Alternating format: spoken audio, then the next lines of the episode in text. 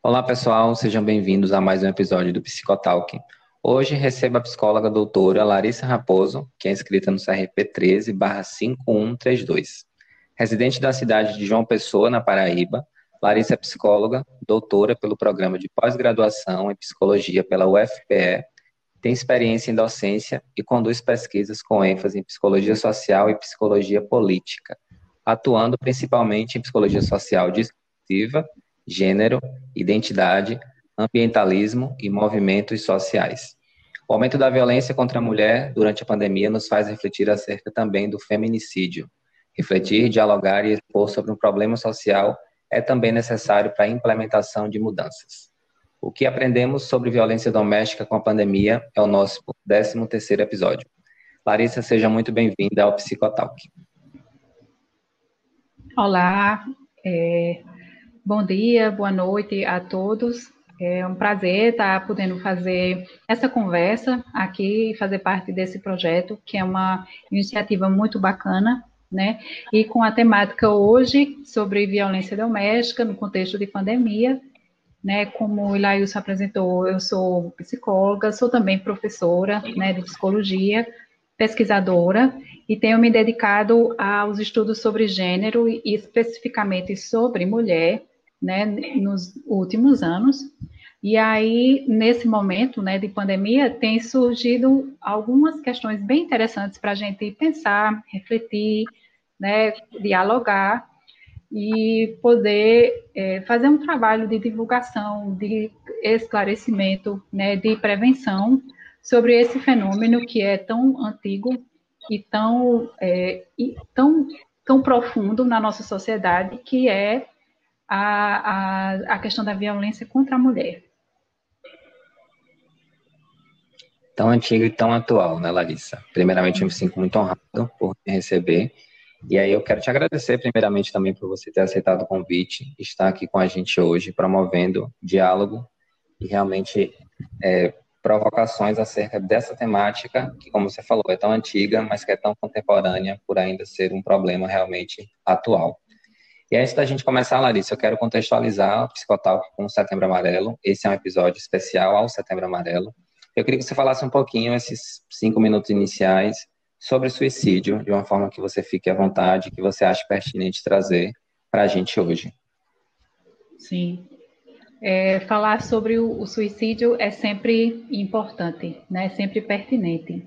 E no mês de setembro, é, essa campanha acontece de modo mais intenso no mês de setembro, não é por acaso, né? Por alguma razão, o, o mês de setembro é um mês de índices diferenciados nos suicídios, tá? No mundo inteiro, não apenas no Brasil, mas no mundo inteiro. É, e falar sobre o suicídio também é, de certa forma, falar sobre violência contra a mulher, tá? Eu me lembro é, sobre um caso que aconteceu em Brasília, em 2016. Uma jovem advogada de 25 anos, graduada de Direito na Universidade de Brasília, né, que é uma das melhores universidades do Brasil. A jovem Ariadne, ela comete suicídio depois de enviar mensagens pelo seu Facebook, explicando as razões pela, pelas quais ela estava cometendo aquele ato. E na, na, no caso dela, especificamente e claramente, era sobre uma relação abusiva que ela passou a desenvolver com um professor lá da instituição. Então, o professor, ele era também procurador da República, né, do Distrito Federal, uma pessoa de grandes é, relações institucionais naquela cidade, naquele contexto. Nós estamos falando sobre Brasília, né, não é qualquer cidade do Brasil, e além de ser um professor, um pesquisador, também uma pessoa com é, ampla circulação né, nas redes, nas relações sociais e institucionais da, daquela cidade.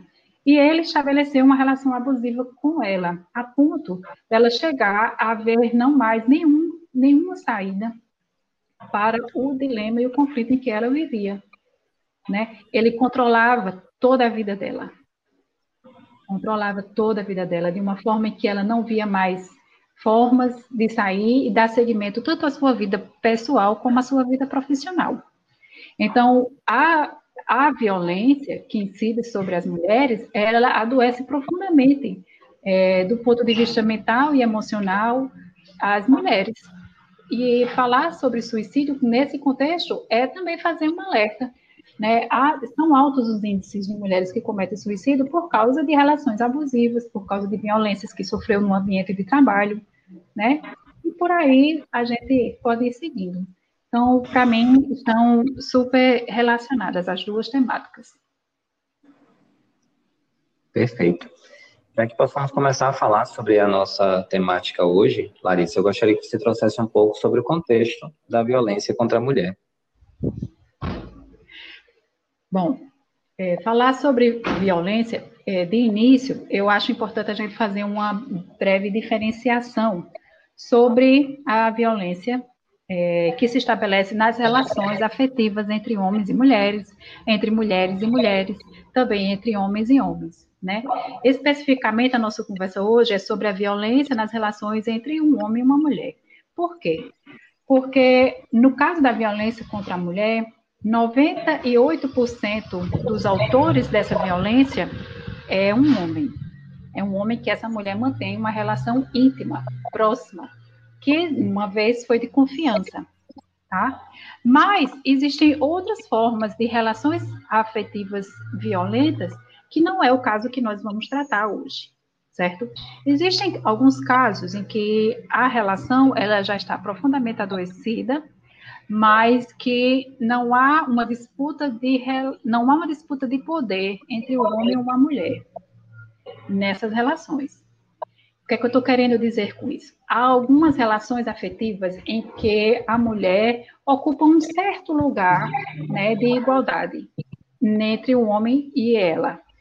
Né, dentro desse nosso contexto maior, patriarcado, né, do machismo, há algumas relações em que a mulher também tem uma certa liberdade. E pode acontecer dessa relação se estabelecer uma violência em que ela também se apresente de forma violenta. A mulher também pode ser controladora, pode ser também dominadora, né? E isso pode prejudicar a qualidade da relação afetiva que ela estabelece com os homens ao longo de sua vida.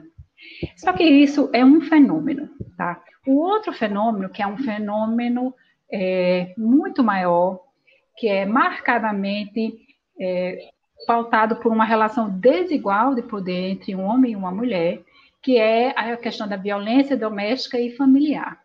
Tá? E esse outro fenômeno, que é o que a gente vai tratar aqui, ele é realmente um fenômeno de grave gravidade e com que precisa ser tratado com a seriedade devido aos prejuízos que esse fenômeno causa à nossa sociedade.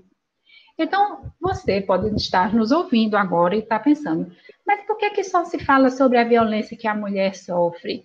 e não fala sobre a violência que a mulher comete, porque existem dois fenômenos bem diferentes aí. A fenômeno da violência que a mulher sofre, ela é considerada pela é, Nações Unidas, pela Organização Mundial da Saúde, como um sério problema de saúde pública, certo? E aí é por isso a nossa é por essa razão que nós estamos falando um pouco sobre isso aqui para alertar, para esclarecer sobre a profundidade, a complexidade que esse fenômeno se apresenta na nossa sociedade. E aí eu aproveito para lembrar que o Brasil é o quinto país no mundo em número de assassinato de mulheres. O Brasil é o quinto país no mundo em número de assassinato de mulheres. Né? Então, é um fenômeno que é realmente bem diferente daquele outro fenômeno em que há uma, é, uma disputa de poder numa relação afetiva entre um homem e uma mulher. O que nós estamos tratando aqui é sobre um problema de saúde pública, um problema que incide sobre o Brasil, mas que incide também sobre diferentes países no mundo, mas que no nosso Brasil tem se apresentado com uma gravidade que requer de nós responsabilidade no, em todos os quesitos de tratamento, de prevenção, né, sobre é, tanto a mulher como também o homem que comete a violência. Perfeito, você trouxe um, dado muito importante na sua fala, que me dá o gancho para te perguntar exatamente essa minha próxima pergunta, que é não tem como a gente falar, adentrar no assunto de violência doméstica e contra a mulher, se a gente falar das construções sociais que a gente tem do que é ser mulher e do que é ser homem para a sociedade e em sociedade. Tem a imagem, a figura da mulher para a sociedade é posta como um ser humano, um indivíduo frágil, que deva ser ali passivo, submisso, e o homem como detentor de uma família, como aquele que tem o poder, como aquele que manda e desmanda. Isso, e inclusive eu, eu como homem, fui criado dentro de um seio familiar que me dizia e fomentava isso a todo momento, ao ponto de, me de não me deixar, não me deixarem fazer atividades domésticas, porque aquilo era atividade para mulher. Então, o que é ser mulher e homem em sociedade hoje é refletido desse contexto histórico que é dissipado aí por anos, né? E eu queria te perguntar se a gente pode mensurar a violência contra a mulher a partir de uma construção social de gênero. Veja, importante essa pergunta, né? Porque eu venho trabalhando com uma compreensão de violência que, que começa a observar e a entender a violência como um instrumento para manutenção dessa construção social de gênero desigual que todos nós testemunhamos no nosso dia a dia. Né? Então, a construção dos gêneros, da forma como ela vem sendo né, realizada ao longo dos séculos, né, que, de, que confere poder ao homem e que confere e que é, confere uma submissão à mulher, né, essa relação desigual, ela precisa ser mantida, né, ela precisa ser assegurada. E a violência contra a mulher, ela vem como um instrumento para assegurar essa desigualdade. Eu tenho compreendido assim. Né? E eu, eu compartilho da compreensão de diferentes pesquisadores, teóricos sobre os estudos de gênero, sobre os estudos tanto da mulher quanto das masculinidades, que também tem, tem chegado a essa compreensão. A violência é um instrumento para a manutenção das relações desiguais de gênero. Né? É pela violência que se educa, que se estimula e que se subjuga a mulher na sua vida, na sua relação afetiva com os seus familiares, mas também nas suas relações profissionais, porque as desigualdades de gênero se apresentam também nos ambientes de trabalho, né, que vai desde a motivação para a escolha das profissões, né, tem aquelas profissões que são mais dos homens, aquelas as mulheres é, costumam escolher determinadas outras profissões voltadas mais para o cuidado, né? Então, a, a, construção de gênero vai incidindo, inclusive, sobre essas nossas escolhas, que aparentemente são escolhas livres nossas, mas que vêm profundamente influenciadas pelas relações de gênero. Tá? Então, a violência, ela vem para manter a mulher, ela objetiva manter a mulher nesse lugar de subjugação de exploração, para que ela possa permanecer sendo explorada, né, e sem e de uma maneira dócil, permaneça docilmente sendo explorada, sendo abusada e sustentando as desigualdades sociais que estão também que estão também permeadas pelas questões de gênero. Isso é muito importante de ser discutido, porque dentro desta seara existem diversas outras ramificações que nos levam, inclusive dentro de estudos e de artigos que eu ando lendo, que fala muito sobre o machismo, sobre essa cultura do patriarcado, da misoginia também que é impregnada na cultura social, como por exemplo você falou muito bem sobre o casamento, né? A figura do casamento ainda tem uma imagem de dependência da mulher para com o homem. Muitos casamentos são vistos com essa forma, inclusive por mulheres, pelas próprias mulheres. E também no meio profissional, o mercado de trabalho é um, é um exemplo muito carnal e muito real dessa desvalorização de lugar da mulher. Às vezes nós temos a mesma vaga disponível, só que as atribuições e benefícios dessa vaga sempre estão aí em favor e em detrimento do homem, da figura do homem e nunca da mulher. Sempre há uma desigualdade e o mercado de trabalho no meio profissional é uma das coisas que eu mais elenco porque é realmente muito visível, muito visceral essa desigualdade e essa, esse machismo que existe inclusive nas organizações, mas também principalmente dentro do seio familiar. E eu enxergo isso também como uma violência, não apenas uma violência física, mas essa desvalorização, essa cultura patriarcal é também uma forma de violência, de violentar a mulher. E eu queria te questionar como é que isso reverbera na saúde mental desta mulher. Isso vai reverberar na saúde mental da mulher de diferentes formas, né? Desde, é, eu vou usar um exemplo bem atual, né? Vamos falar sobre a, as mudanças que a pandemia e o distanciamento social é, trouxeram para o nosso cotidiano, né? Pandemia, distanciamento social, supostamente era para todos, né? Então afeta a toda a sociedade, homens e mulheres, mas eles não vão afetar da mesma forma, né? Vão ter é, contextualizações a depender da, de gênero, mas a depender da classe social, a depender da raça, da etnia, né, da idade. No caso da mulher, é, vem, nós temos testemunhado vários e vários relatos, são inúmeros relatos, e eles são relatos próximos, né, não são relatos distantes, de mulheres que entraram em uma rotina de trabalho e de vida dentro de casa completamente insustentável. Tá? Sobre ter que dar conta do trabalho profissional, que agora veio para dentro de casa, né?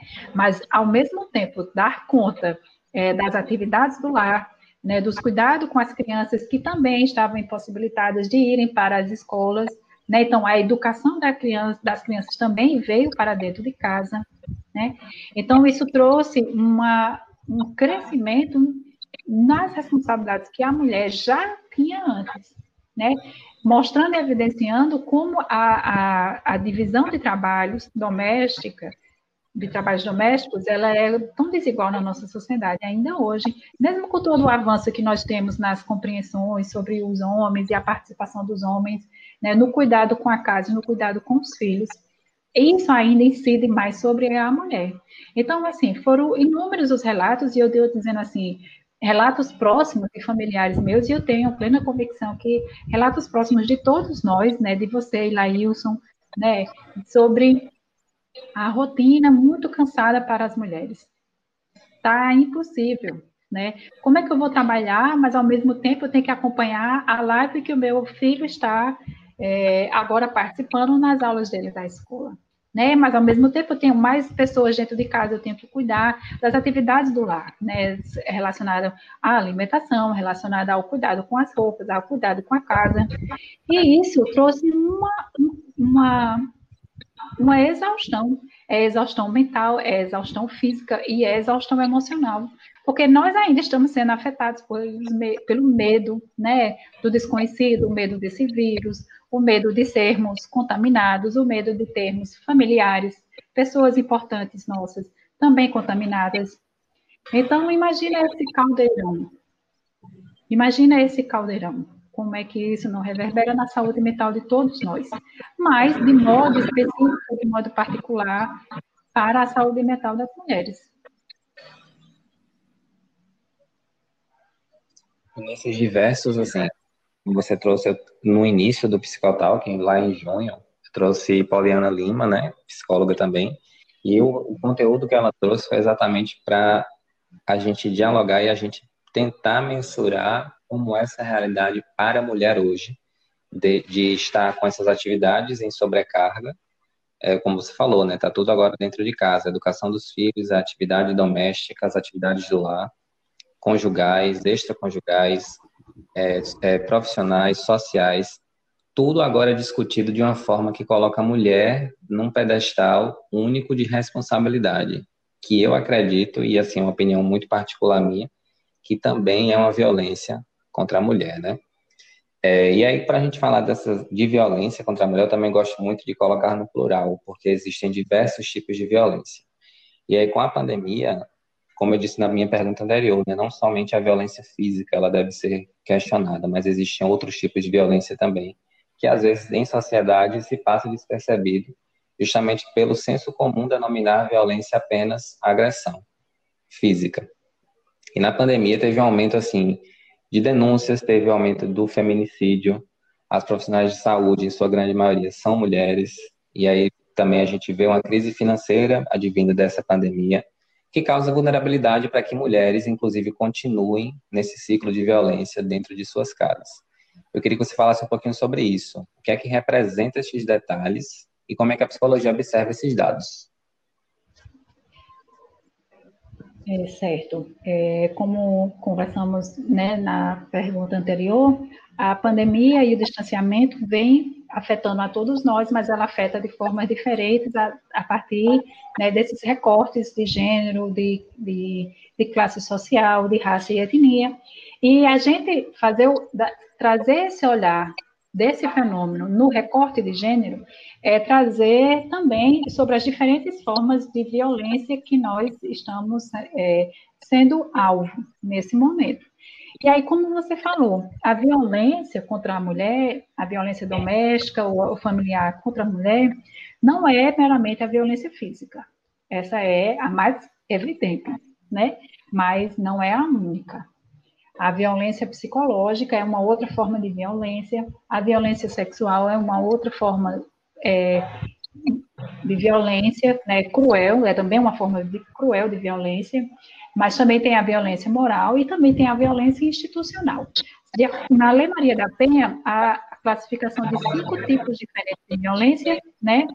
E aí, nesse contexto de pandemia, eu, eu tenho observado que existe também um reflexo dessas diferentes violências se apresentando. Então, assim, a questão do, do distanciamento social, é, que nos colocou compulsoriamente, né, a todos, homens e mulheres, dentro de casa, tendo que conviver e trabalhar e, e termos a nossa vida dentro do lar, também trouxe uma vulnerabilidade, é, não é que trouxe, mas acentuou uma vulnerabilidade que, a, que já havia com a mulher que mantinha uma relação com o seu companheiro, né? Que, que tem uma relação que se configura como sendo abusiva com o seu marido.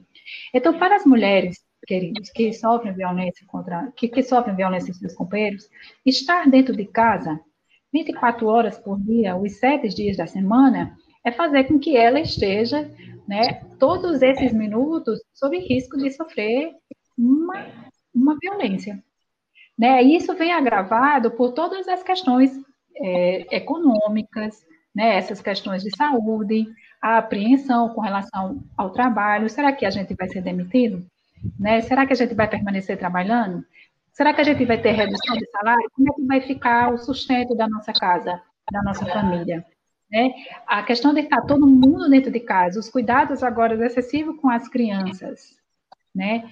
Isso tem contribuído para isso pareceu que estava contribuindo para o aumento da tensão numa relação que já se apresentava de forma adoecida anteriormente.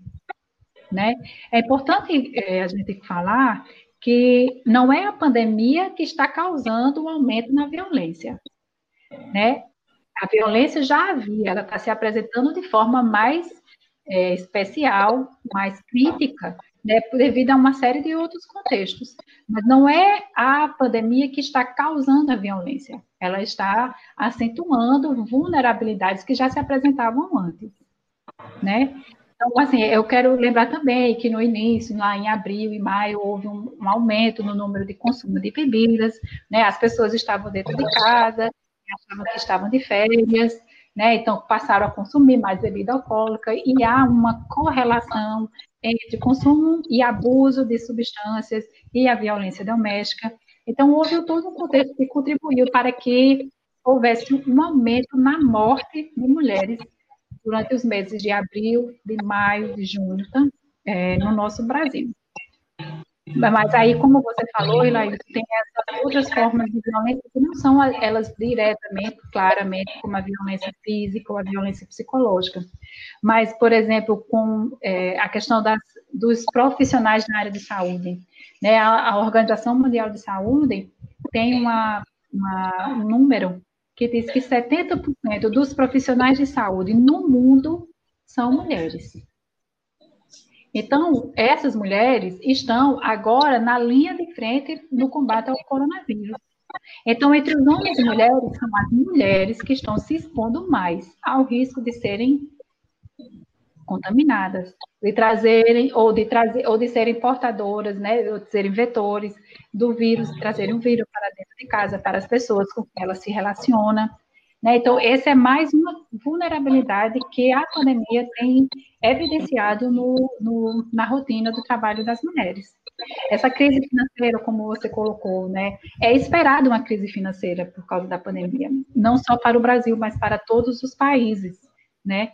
E crises financeiras, elas são de forma, elas são sentidas de forma mais séria pelas mulheres. Porque as mulheres são maiorias também nos serviços de em, em, em prestações de serviço, né, na, em empregos informais, as mulheres são maioria, e são esses os, os trabalhos, esses empregos serão os primeiros a serem afetados. Então, as mulheres serão as primeiras a serem afetadas com a crise financeira, o que vai contribuir, né, vai complexificar ainda mais a situação de vulnerabilidade dela, porque dependência econômica é também uma forma de violência. Os homens que são violentos, eles se utilizam né, da dependência econômica da mulher para manter um controle sobre elas, para mantê-las subjugadas. E falando um pouquinho sobre esse homem violento, né, que você trouxe agora no final da sua fala. A gente fala muito das políticas públicas voltadas para a mulher, e, e existem várias, eu vou falar um pouquinho sobre isso logo após, mas a gente também, eu não vejo assim muito se, se questionar e se dialogar sobre esse cuidado, essa atenção e esse atendimento ao homem violento, ao agressor de mulher. Existem estudos voltados para a saúde mental do agressor, como isso é estudado e como isso é observado na psicologia? Então, é, a psicologia ela tem dado uma atenção especial à questão do homem agressor, certo? É, como você falou, é, o, que, o que, é, que a gente observa a nível nacional é que o, a abordagem que é feita para o agressor tem sido uma abordagem quase que exclusivamente punitiva. Né? A gente tem a Lei Maria da Penha, que é uma das leis mais avançadas né, do mundo nessa temática, tá? que as Nações Unidas consideram a Lei Maria da Penha uma das leis mais avançadas no mundo para a proteção da mulher que está sofrendo violência. E nessa lei a, está prevista né, uma série de, de trâmites, e mas é uma que, é, que são trâmites mais de, de, um caráter mais punitivo, mas há também na lei, também está previsto nessa lei, um tratamento de prevenção na compreensão de que a psicoeducação para o homem agressor como sendo uma forma de prevenção à, à violência doméstica. Né? E aí, nesse campo, a psicologia assim, tem se apresentado com um interesse e com grandes possibilidades de contribuição. Né? Nos grupos reflexivos, por exemplo, né, que são grupos formados para uma, uma são grupos de conversa, né, cujos participantes são homens que são autores de violência e que há uma abordagem também psicológica, não meramente psicológica, mas também informativa, educativa, né, e que é construída com esses homens uma consciência de responsabilização pelos atos que eles cometeram. Né, são nos grupos reflexivos que eu tenho observado, que eu também tenho estudado, a maioria dos participantes é composta por homens que já estão respondendo à Lei Maria da Penha, né, em algum ponto da Lei Maria da Penha, e aí eles têm, nesse grupo reflexivo, uma oportunidade de dialogar com outros homens e também com profissionais, né, qualificados, especialistas nessa temática da violência, em que é construída com eles uma compreensão, né, sobre o porquê né, da violência ser considerada uma, uma é uma questão de direitos humanos, né? As mulheres são acobertadas pelos direitos humanos. Faz parte de uma compreensão de direitos humanos uma mulher viver bem segura na sua sociedade. Então, por que, que a gente deve evitar a violência? Por que, que a gente deve trabalhar pela sua prevenção? Então, nesses grupos é trabalhado uma consciência, uma, uma conscientização para que eles possam manter relações mais saudáveis consigo mesmo e com suas companheiras, com seus familiares, né? E que não voltem a, a cometer atos de no futuro. Perfeito. E nessas políticas públicas que são voltadas para a mulher, como você falou, né, a Lei Maria da Penha é uma das mais avançadas. É, a gente também tem as assistências é, a nível social, psicológico, para a mulher. É, e é muito importante que exista mesmo essa, essas políticas, é, juntamente com a, com a outra importância que eu acho muito pertinente questionar e falar hoje, que é a importância de se ter governos responsáveis em sociedade. Não há como a gente falar é, de políticas públicas para a mulher sem a gente falar de representantes é, políticos e representantes de governo que exerçam ali o seu papel em sociedade como um serviço efetivo e não como um desgoverno, que é o que a gente mais observa nos dias atuais. É, eu queria te perguntar o seguinte: é, psicologia e política andam juntas? Andam juntas, andam de mãos dadas e andam unidas. Né? Elas não andam apenas juntas, elas andam unidas. Psicologia e política andam unidas. Eu quero lembrar a todos que no Código de Ética do psicólogo, do profissional de psicologia, nós temos os princípios que fundamentam todos os, o, todo o código, né, todos os demais artigos, e os princípios eles são inspirados nos direitos humanos.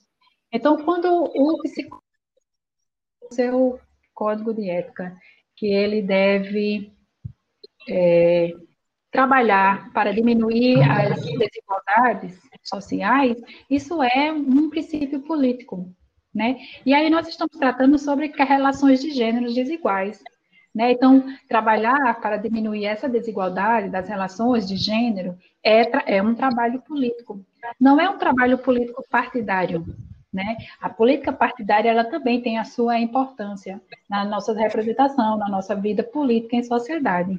Mas essa política que eu estou me referindo é a política das nossas relações, da nossa atuação profissional.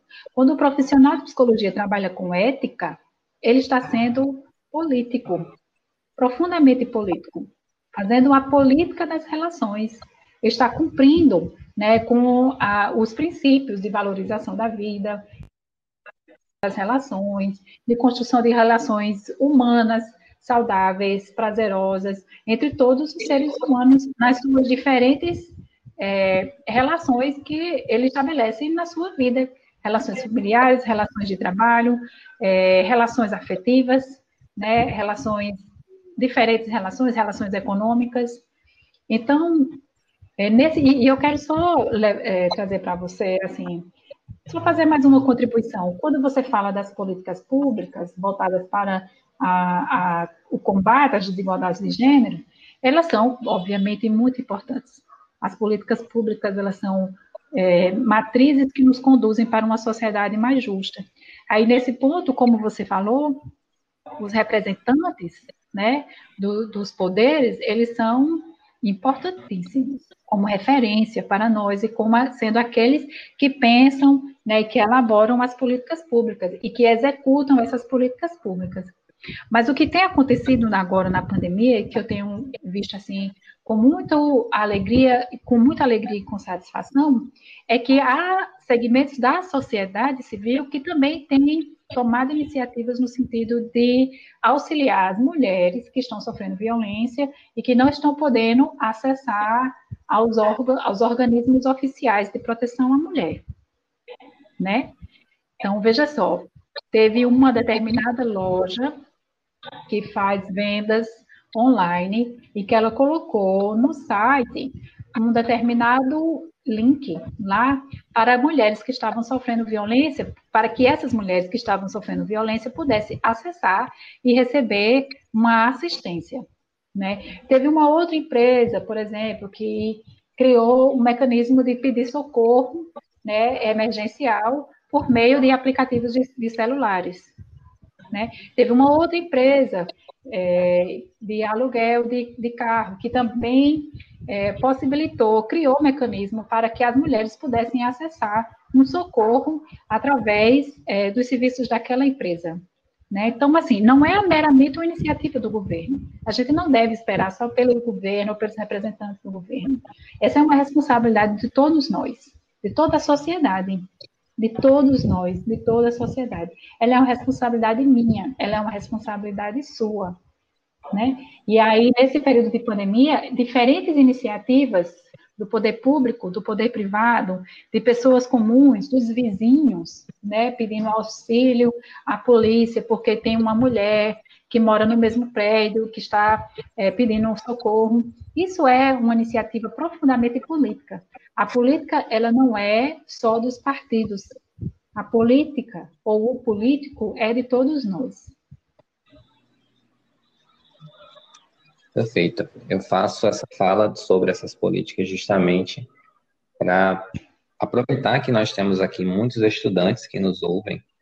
A grande maioria são é, feitos de estudantes, mas também temos a população em geral que não estuda psicologia, que não é psicólogo, de muitas outras diversas profissões, para que exatamente isso fique muito claro. Eu não preciso ser mulher para enfrentar ou para combater a violência contra a mulher. Eu não preciso ser uma dona de casa para colaborar com as atividades da casa, já que eu divido a casa com minha mãe ou com minhas irmãs. Eu não preciso ser mulher para falar sobre machismo e para combater machismo. Minha fala é exatamente para que isso venha à tona, para que esse lugar que, é, que tem uma, um alcance muito bom seja um canal, um duto de informação para que estereótipos passem a ser quebrados a partir da gente mesmo que às vezes a gente espera. O líder político que está agora no Brasil é machista, então vou reproduzir o machismo que ele faz. Não é bem assim. Às vezes a gente repercute, a gente fomenta equívocos pelo simples fato da gente querer a mudança, mas a gente não promover a mudança a partir da gente mesmo. Então, sua colocação foi muito boa, era exatamente nesse ponto que eu queria chegar com a pergunta que eu fiz, para que a gente, inclusive, possa falar sobre outros processos de forma mais assertiva, como, por exemplo, as barreiras que a comunidade LGBTQIA+, passa no Brasil.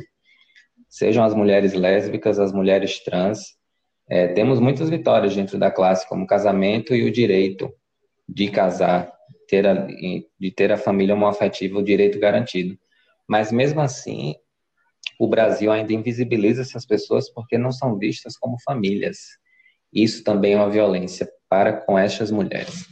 Eu queria te perguntar se isso repercute de forma agressiva na saúde mental dessas pessoas e se é possível legitimar que a exclusão dessa população forneça e, na verdade, aumente os estereótipos para que essa violência aconteça.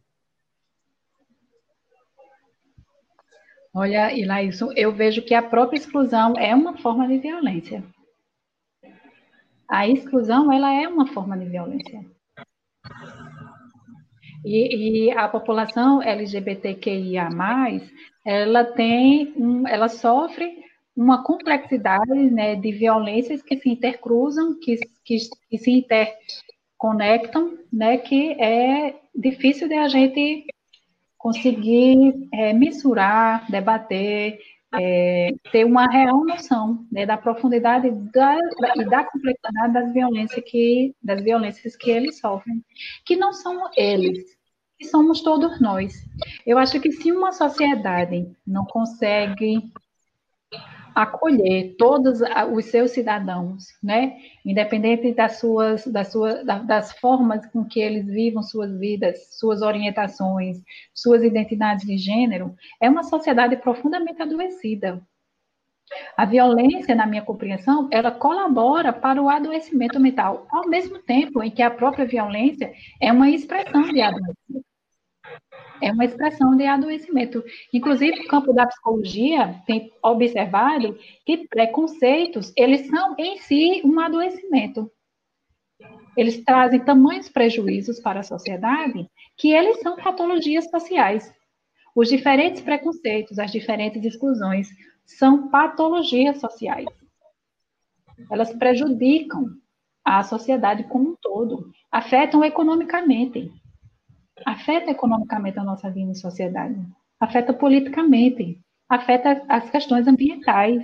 Há uma relação profunda entre é, como se trata os animais e como se tratam as mulheres, por exemplo. Dentro da, da do movimento de mulheres, dentro do movimento feminista, existem compreensões que correlacionam. A forma como a sociedade lida e cuida dos seus animais está profundamente ligada à forma como ela lida e cuida das suas crianças, das suas mulheres, dos seus idosos, de todas essas populações que vêm com uma vulnerabilidade, que estão marcados né, por diferentes vulnerabilidades. Então, exclusão, preconceito, isso é adoecimento, isso é também uma forma de violência, na minha compreensão. E essa violência fica muito explícita. Eu vou citar um caso que aconteceu com uma pessoa que eu conheço, é muito próxima a mim, no mês passado, né? É uma mulher trans e ela sofreu violência em casa com seu companheiro. E quando ela foi fazer o, o, o ato da denúncia na delegacia da mulher, ela não foi é, muito bem recebida, inclusive por comentários chulos e, e, e homofóbicos, transfóbicos, de, de não caracterizar a existência dela como uma mulher. Então, no Brasil, ainda eu, eu questiono isso porque no Brasil é o país que mais mata pessoas LGBTQIA+, ainda existe essa, essa falsa, essa, essa impressão distorcida do que é ser mulher. Então, quando a gente fala de políticas públicas, a gente está voltadas para a mulher, a gente também precisa pensar na psicoeducação das pessoas que estão frente a, este, a estes órgãos que acolhem esta mulher, né? Como, por exemplo, inclusive para mulheres cis, né? Falando de mulher cis agora, existem, muito, existem muitos problemas relatados quando uma mulher chega na delegacia da mulher para fazer uma denúncia e quem está lá é um policial, que às vezes ainda desdenha, um policial homem, cis, que desdenha ainda da, do caso daquela mulher, justamente por ali ter machismo envolvido também, né? Então, são várias as, várias as nuances que a gente tem ainda em desdobramentos no país que perpassam por isso e que nos, nos fazem refletir mesmo o que, é, o, que é, o que são essas políticas públicas e para quem ou para o que elas estão voltadas, né? E aí a importância desse referencial que a gente que eu te trouxe agora na minha pergunta anterior, dos referenciais políticos, dos referenciais e dos marcadores sociais que a gente tem, justamente para a gente poder entender de que violência a gente está falando e para quem são as políticas públicas hoje existentes no nosso país, né? E aí, Larissa, para finalizar, eu queria te perguntar o que é que, de fato, nós aprendemos com a violência durante a pandemia. É, olha, Lailson, é, o que eu posso dizer, assim, é o que eu venho aprendendo, né, sobre a violência doméstica durante a pandemia. É que, para mim, a pandemia, ela tem evidenciado né, vulnerabilidades que já são, que já fazem parte né, da nossa organização em sociedade, mas que, por conta dessa contextualização da pandemia, tem se mostrado de forma mais claras, mais evidentes, né, as desigualdades de gênero nas relações afetivas e íntimas, né, como eu falei antes, a violência já estava ali, eram relações que já estavam adoecidas, a pandemia, ela, deixou, ela evidenciou né, esse adoecimento, deixou mais claro para todos nós esse adoecimento. Né? O número de mulheres, o número do feminicídio aumentou durante os meses de distanciamento social. Né? Mas a gente não tem apenas essa modalidade, essa forma de, de, de violência. A gente tem as violências institucionais, das relações institucionais. Né? Então, quando eu vulnera, quando as mulheres que trabalham na saúde, as trabalhadoras de saúde, né, elas estão vulnerabilizadas porque elas são maioria, estão em contato direto com o, é, as pessoas contaminadas. É, a depender do local de trabalho onde ela esteja, os EPIs serão adequados, ou os EPIs poderão contribuir ainda mais para essa vulnerabilidade delas, né? Então, assim, para mim, tem mostrado que o quanto adoecida ainda está a nossa sociedade com relação às relações entre as relações de gênero, entre as relações entre as mulheres e os homens, entre as mulheres e as mulheres, entre os homens e os homens. Mas aí no nosso momento de conversa entre as mulheres e os homens, então, para mim tem evidenciado, tem deixado mais claro. E aí tem deixado mais claro também a nossa sociedade, a nossa necessidade de responder de forma adequada, apropriada, responsável a, a esse fenômeno. O fenômeno da violência doméstica e familiar, ele não é um fenômeno apenas que se resolverá com criação de leis. Porque se fosse a Lei Maria da Penha, como a gente conversou, sendo uma das leis mais é, modernas né, do, do planeta, teria resolvido o problema. E, na verdade, não é isso que tem acontecido. Então, é, um, é necessário um esforço conjunto de todos nós, né, do poder público, dos representantes, dos, dos, governos, mas é uma responsabilidade minha, é uma responsabilidade da sociedade civil, da iniciativa privada, certo? Para poder dar uma resposta eficaz a esse fenômeno. As meninas estão em risco, as mulheres estão em risco, as idosas estão em risco, estão em risco agora, nesse momento, né? E aí, o que é que nós vamos fazer com elas? E aí a gente entra num, momento que a gente precisa falar sobre os canais de denúncia e sobre a importância dessas denúncias, né? Hoje nós temos a Lei Maria da Penha, hoje tem os canais de denúncia 180, a Delegacia da Mulher, as delegacias da mulher, na verdade, aplicativos que permitem essa denúncia remota, esse boletim remoto, é, várias formas, como você falou, né, as grandes marcas e as grandes empresas brasileiras disponibilizando canais para denúncias embutidas dentro de seus serviços. A gente visualizou também nos últimos meses uma campanha é, do governo federal é, que fala sobre um X vermelho, sobre a, a importância da denúncia com X vermelho na mão, em lugares assim, tipo farmácias. Que a gente também fala de uma preparação desses profissionais que estão ali nesses locais.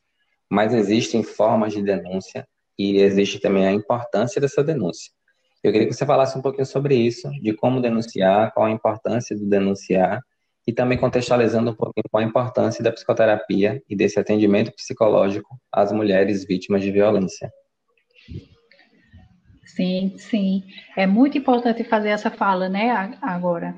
É, os canais de denúncia contra a mulher, de denúncia contra a violência contra a mulher, como o Ilaíus colocou, nós temos o número 180, né, que ele é específico para os casos de violência doméstica. Mas o número 190, ele pode também ser acessado. Tá? Não é uma coisa ou a outra. Você pode acessar a depender das circunstâncias. Né? Temos os centros de referência da mulher, também são centros de apoio. O, as próprias unidades de saúde, meus queridos, as unidades públicas de saúde, as unidades, o PSF, os hospitais, eles, são, eles fazem parte da rede de assistência à mulher que está sofrendo violência, certo? Então, eles podem ser é, utilizados como um apoio, eles precisam ser acessados como um apoio também. Então, não, são os números de telefone, mas são todos os serviços assistenciais, o CRAS, o CREAS, né, o NASF, todos esses serviços fazem parte da rede de proteção à mulher, os hospitais, né, como eu citei, e você e aí a questão da, da terapia ela é fundamental para os dois, para a mulher e para o homem, para as crianças que também sofrem, são testemunhas né, da violência doméstica que estão sendo, que está, que estão testemunhando dentro de sua casa. Né? Então, é um adoecimento das relações. A violência doméstica, para mim, é um adoecimento profundo das relações, como um todo, das relações da mulher com ela mesma. Na terapia é importante porque é bom refletir sobre é, por que, que eu me, me relaciono com uma pessoa, com um homem que está adoecido, que é um homem violento. O que é que me move a me manter numa relação afetivo sexual com um homem violento? É da mesma maneira para um homem. Por que é que eu só consigo me relacionar com as mulheres num, num teor violento, fundamentado numa relação violenta? Né? Então, a, a, psicoterapia aliado né, a todo um trabalho psicoeducativo, é, jurídico, assistencial, pode ir trazendo uma, um equilíbrio nas relações para que as mulheres e os homens e as famílias possam ter uma, uma, uma vivência saudável. Muito bom. E aí, para as pessoas que nos ouvem, é muito importante que isso seja frisado sempre, não somente durante o mês de setembro amarelo, durante somente aqui no Psicotalk, mas sempre é, inclusive as pessoas que não estão sofrendo violência. Eu acredito também possam ter aí o movimento da denúncia para que isso seja um papel de todos, como você trouxe em uma das suas falas. E mais uma vez, a gente não precisa sofrer violência para combater violência. Então, isso é o mais importante, eu acredito, frisar nesse momento final. E aí, Larissa, eu queria te agradecer mais uma vez, por você ter me dito o seu sim, né, para estar aqui no Psicotalk hoje. É, você fez parte da minha graduação, você já foi minha professora, e eu digo e repito assim aos quatro ventos que eu sou muito orgulhoso de ter passado pelas suas mãos. Tenho muito orgulho de você, da mulher que você é, da profissional que você é. Você também é minha psicóloga. É, e a gente compartilha assim momentos que eu hoje eu posso te garantir que dentro da psicologia eu tenho visões e como futuro profissional que eu não tinha antes de passar pelo seu crivo, né, pela forma de você da sua didática, pela forma de você mensurar e trabalhar é, as demandas que a gente tem, enquanto estudante, enquanto indivíduo, e que está repercutido dentro de uma pessoa só. Inclusive, quando a gente fala de denúncia ou de violência contra a mulher, a gente está falando de um indivíduo. Não existe um indivíduo que seja separado do profissional e do pessoal. E eu quero te agradecer por você ter feito parte disso, desse meu momento agora aqui também no Psicotalk, saindo da graduação. Você sempre está presente, é um dos primeiros nomes que eu penso a estar presente nos meus projetos tenho muito orgulho de você e me sinto super lisonjeado em poder te receber. Inclusive, já fica o convite para você voltar assim que você quiser e puder, tá bom? Sim, querido. Sim, eu que agradeço o convite, tá? Me sinto também honrada de fazer parte desse projeto. Né? Eu reconheço a importância é, ética e social desse, desses nossos diálogos, né? E eu agradeço profundamente por estar aqui, por ter a oportunidade é, da gente conversar sobre uma temática tão importante, tão atual. Viu, queridos? Eu que agradeço. É uma honra para mim. Muito obrigado. Para vocês que querem acompanhar o trabalho de Larissa no Instagram, ela se encontra no arroba com S. Aguardo vocês também todo domingo, ao vivo, no meu Instagram, no arroba Rocha. Obrigado a vocês que estão aqui conosco. Na próxima semana estaremos aqui com a psicóloga Riane Gomes, também da cidade de João Pessoa, para dialogarmos sobre os desafios na vida acadêmica de alunos e professores, a aprendizagem no novo normal, em mais um episódio especial ao Setembro Amarelo, aqui no Psicotalk. A gente se vê e a gente se ouve. Um grande abraço e até lá.